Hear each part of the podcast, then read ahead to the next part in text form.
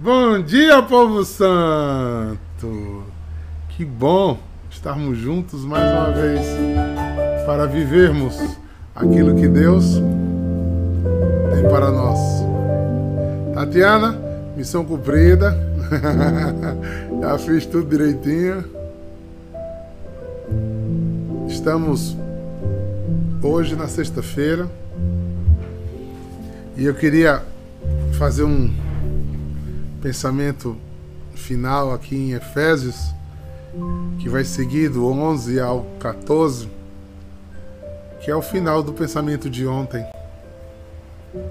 Que tanta gente depois partilhou, que foi tão rica né, nessa, nessa partilha de ontem.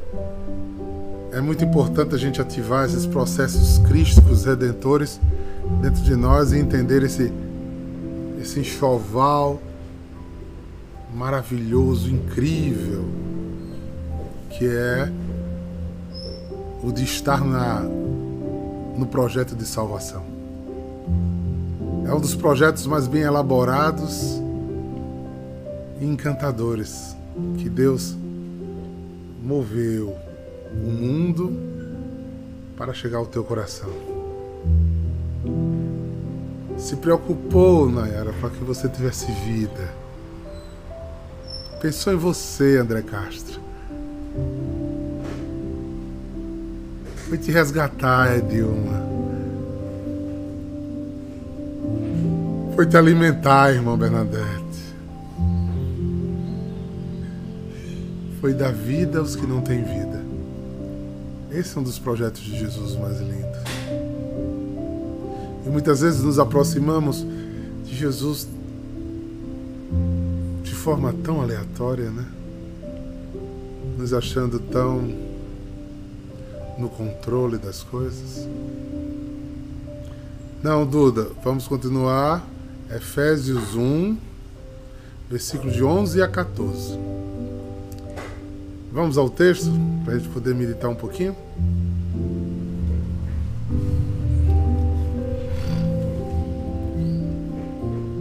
Irmão, em Cristo nós recebemos a nossa parte, segundo o projeto daquele que conduz tudo conforme a decisão de Sua vontade. Nós somos predestinados a servos para o louvor de Sua glória, os que de antemão colocaram sua esperança em Cristo. Vamos ver o último versículo que a gente terminou ontem para ficar fresquinha a memória. Versículo 10. Para levar à plenitude do tempo estabelecido e recapitular em Cristo o universo inteiro, tudo que está no céu e tudo que está sobre a terra. Foi para isso que fomos criados. Foi para isso que fomos chamados. Para recapitular, para ressignificar, para continuar. Eu vou mas vocês ficam. E vocês vão ressignificando aquilo que de mim receberam. Porque agora vocês são meus apóstolos, meus discípulos. Então, ide. Não é Pedro? Ide. Ide e anunciai. Ressignifique a vida dos outros. Dê sentido. Que o seu proceder, que o seu caminhar, a forma que você conduz as coisas Leve pessoas a acreditar no que você acredita, viver o que você vive. Essa é uma vida segundo o Espírito. Aí ele diz: em Cristo, se você né, entendeu tudo isso em Cristo, nós recebemos a nossa parte. Entendem a nossa parte? Irmã Catarina tem a parte dela, Michele tem a dela, Tatiana tem a dela. Duda tem a dele. Ana Paula tem a dela. Suelena tem a dela. Carlos tem a dele. Cada um recebe a sua parte. E tem que redimensionar em Cristo a parte que de Cristo recebeu. Não é esperado de Daniel Farias que ele faça o que eu faço. É esperar Daniel Farias faça aquilo que Deus predestinou a Daniel. E a salvação de Daniel está ligada ao que Deus predestinou a Daniel, não a, a querer fazer o que eu faço. Como se eu quiser dizer, Daniel, a partir de hoje você é o fundador da minha adoração. Venha para cá e eu vou ser advogado. Não vai dar certo. Não vai dar certo. Não vai dar certo porque eu não sei ser advogado. Eu acho que ele sabe ser fundador, mas eu não sei ser advogado de jeito nenhum. então, é, essa parte não pode. Porque não coube a Daniel. A salvação de Daniel está ligado a ser um advogado cristão e a honrar e adorar com alegria na profissão dele e daí reverberar o evangelho de Cristo no meio que ele vive. É por isso que ele foi chamado uma vocação carismal para ser luz no meio onde ele é colocado. Porque ele nasceu para ser luz nas trevas. E ele sabe quantas pedras ele tem que pular para poder ser cristão. então não é brincadeira. Para carregar no meio do povo que ele anda, um sinal no peito e as pessoas perguntam: que danado é isso? a gente já conversou sobre isso, eu estou falando porque a gente já conversou sobre isso. Né? Incomoda as pessoas a gente andar com um sinal. De boca calada incomoda as pessoas. Então ele recebeu a parte que lhe cabe. Ele vai ter bônus com isso, mas talvez vai ter ônus. Pessoas não respeitarão, descredibilizarão, mas por muitos seremos odiados por causa do nome de Jesus. É aí que seremos fortes. E aí é que Deus nos honra. É, é, é um enxoval, porque está na vontade de Deus nos deixa seguros, gente. A rocha é Ele. A gente começa a entender que não é só com nossas mãos, as nossas mãos têm que estar a serviço do Rei. E tudo virá com um acréscimo que vem do Rei. Porque se Ele nos elegeu para ressignificar as coisas, o ressignificado das coisas precisou ter o peso delas. Quando a gente começa a entender esse caminho, a gente firma os pés naquilo que Deus espera de nós. Quem nasceu para ser orelha nunca será nariz. Já pensou a orelha no lugar do nariz? Que coisa feia. No lugar da língua, o dedo mindinho. Ficaria bonito na boca, né? Ah, um dedo mindinho na boca. Cada coisa tem seu lugar. Olha por que eu estou dizendo isso. Olha como ele vai, no versículo 12. A sermos para o louvor de Sua glória, os que de antemão colocaram na sua esperança em Cristo. Então, o que é esperança? É aquilo que eu tenho? Não. É aquilo que eu terei. E onde é que eu terei? Em Cristo. Mas para isso eu preciso caminhar pelo vale escuro da sombra da morte pelas estradas da vida. Mas eu coloquei minha esperança em Cristo. E ao colocar a minha esperança em Cristo, a minha vida é ressignificada e eu ressignifico tudo à minha volta.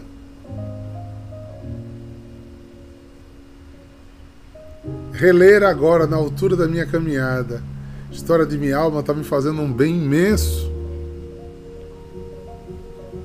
Não é pejorativo a, a expressão que eu vou falar, mas é dignificativo e esplendorosamente dignificativo.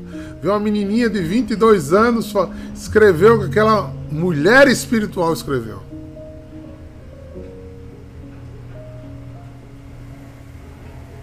Por isso eu comecei por essa música chamada Elevador, da Shalom, que é baseada num trecho da história da minha alma. Livro da autobiografia de Terezinha do Menino Jesus, da Sagrada Face. Essa mulher ressignificou o mundo porque esperou em Cristo.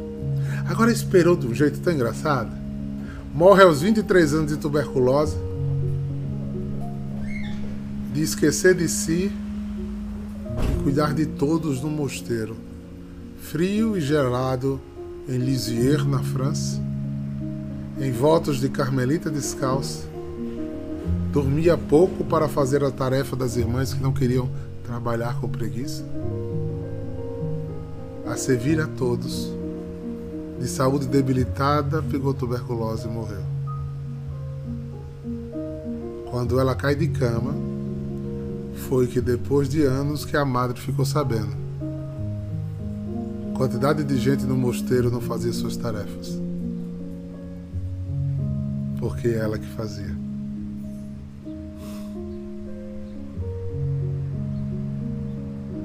Entre orações, aridez espiritual, silêncios, uma profunda intimidade de uma alma pequena e simples se volta ao céu, nos ensinando um pequeno caminho do tamanho que somos, ser elevados a Cristo. O louvor de Sua glória foi cheio de esperança, ao ponto de, nos seus últimos dias, dizer uma frase que chocou a muitos tosses, as secreções sanguinolentas estavam cada vez mais fortes. O padre foi lhe dar extremoção e quis dar a comunhão. E ela, com a voz muito fraquinha, disse: Não precisa. Ele já está plenamente em mim. Meu amigo.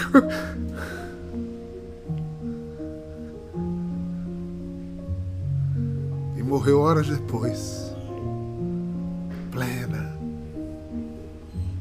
Plena.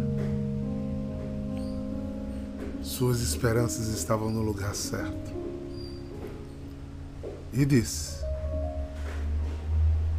que quando chegasse no céu, daria um sinal. Uma chuva de rosas cairia Até hoje está guardado lá no mosteiro de Lisieux as pétalas que amanheceram no dia seguinte de sua morte, no chão da capela do mosteiro.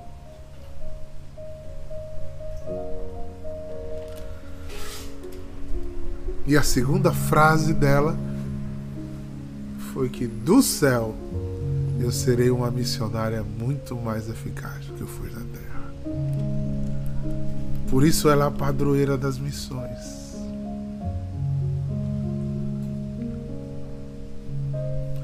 É, gente. Versículo 17. Nele também nós nele também vós ouvistes a palavra da verdade do evangelho que salva. Nele. O evangelho é a notícia que salva. Vocês sabem qual foi a palavra que mais espantou os judeus? Ficou tão corriqueiro no meio da gente que a gente nem deu tanto valor, nem dá tanto valor hoje. A palavra que motivou muitos judeus a serem convertidos ao cristianismo foi a frase: Deus é amor. Deus veio nos visitar e vivo está. Ele ressuscitou. Essa é a boa nova do Evangelho. Porque o Evangelho não estava escrito ainda. O que eles anunciavam eram os milagres que Jesus tinha feito depois que ele tinha morrido, tinha ressuscitado e tinha dito que Deus era amor e que a gente chamasse ele de Pai, e que todos nós éramos irmãos. Se você nunca leu, o resumo da doutrina cristã é um livretozinho pequenininho chamado Didaquê, ou é falado em outro idioma. Tem na internet, leia, são algumas páginas. Até o terceiro, até final do início do segundo século, meio, até o meio do segundo século. Era o único documento que tinha para eles serem cristãos. Depois disso é que vai vir os, as primeiras cartas de São Paulo, depois os evangelhos. Mas a boa nova era esse homem vivo, que ressignificava os sentidos e gerava em nós esperança. Nele ainda acreditamos que fostes marcado pelo selo do Espírito prometido, o Espírito Santo. Na plenitude dos tempos, Deus deu seu Filho para que todo que nele crê não perecesse, mas tivesse a vida eterna. O Filho, antes de voltar à direita do Pai, nos promete um consolador, um paracletos. E esse nos levaria a ele, nos levaria ao Pai. E através do santo batismo, nós seríamos selados por este Espírito, que é o Espírito Santo. Para que nascêssemos para uma vida nova. E aí, honra-nos mantermos cheios de esperança dessa salvação. Agora, um dos grandes problemas aí é que nossa memória é curta, né? E logo esquecemos. Logo desanimamos. Logo queremos trocar de paixões. Logo queremos animar outros as expectativas interiores. Logo saímos da fidelidade, da perseverança, da continuidade. Por isso eu fico muito tranquilo quando alguém que está chegando na comunidade diz: Ai, eu tive uma experiência com Jesus. Aqui é meu lugar. Eu faço ótimo. Dá vontade de. Na cabeça dele, daqui a cinco anos eu pergunto. Se você ainda tiver, né? Porque se foi com Jesus. Eu tive uma 38 anos atrás e estou aqui. Se foi com Jesus, você não volta, sai não, viu, irmão? Você não larga não, irmão. Larga não. Vê se uma cachaça que pega. Não larga não. Faz até a gente vender bandeira, né, Nila? É bom que ele vende de novo. Vai, todo, todo mês ele, ele vende de novo ela. Oh Deus bom, oh Deus bom. Tá vendo, Luísa? Se converta, viu? Cadê ela? Tá aí? Apareceu ali, ó. Converta, aprenda com seu irmão, Nilo. Né? E algumas pessoas, tem Basílio por aí também, já vi. Os irmãos que não estão entendendo. Depois a gente explica, né? Senhor Deus, nos dê coragem de sermos testemunhas. Aquilo que eu disse então de brincadeira é verdade. E deixando as coisas velhas que ficam para trás. Rumemos ao alto, ao grande objetivo, a estatura de Cristo em nossas vidas. Como meta, como caminho.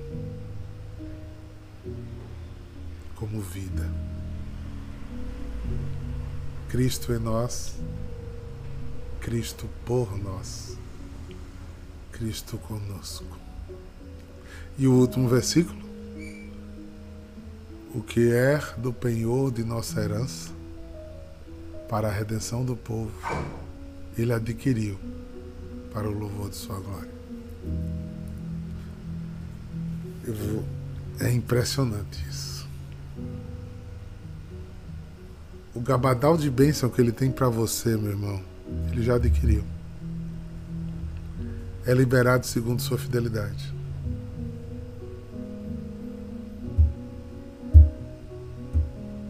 Segundo sua fidelidade.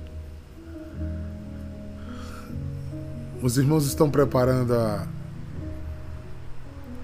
a formação geral, que será encantadora novamente. Me fizeram uma Valdeza hoje de manhã. Fizeram cascavear um material de 2015 e reler um material que eu não vou adiantar muita coisa. Mas uma coisa eu digo a vocês.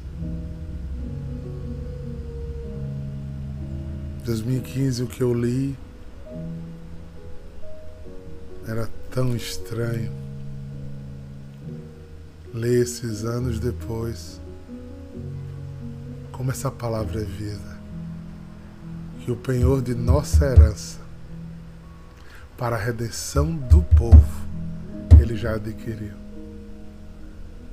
Ele disse antes a gente tudo que ele já tinha adquirido para a gente.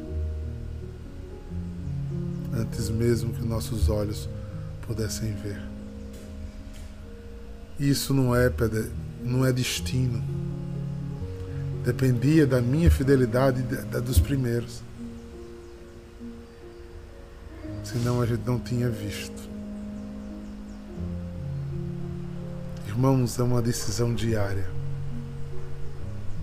de renovar e viver esse amor.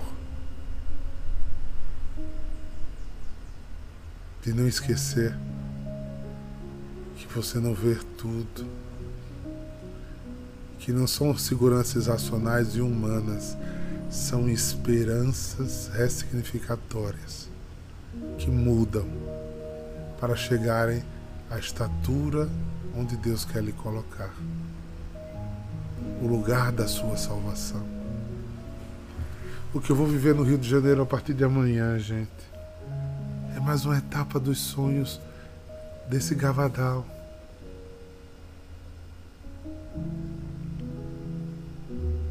Isso só acontece porque a gente ficou até o fim deste período. E só veremos o resto se ficarmos até o fim do nosso chamado. Onde, como Terezinha, já não precise mais nada, porque Ele já é tudo. E quando precisarmos arrastar por sermos fracos, a pular obstáculos, nos arrastemos certo que o Senhor nos puxará pelo outro lado. Mas que a gente nunca mais fuja do desígnio da nossa salvação. E que a gente não se perca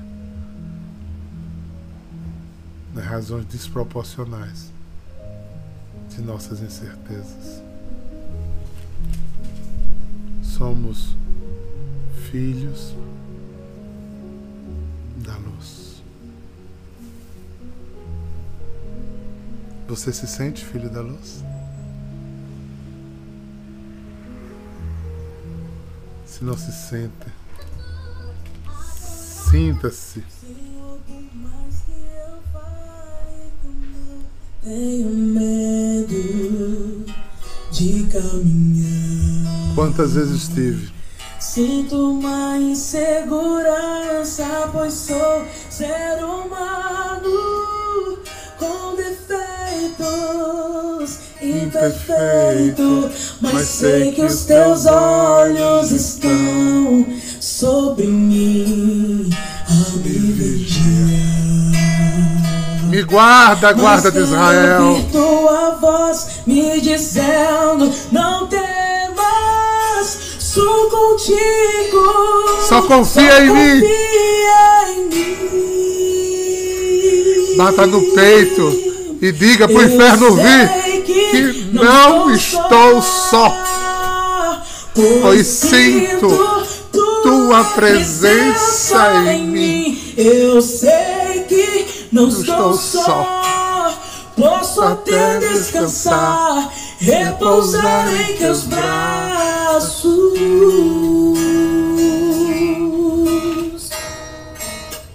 Senhor, por mais que eu fale que eu não tenho medo Mas tenho.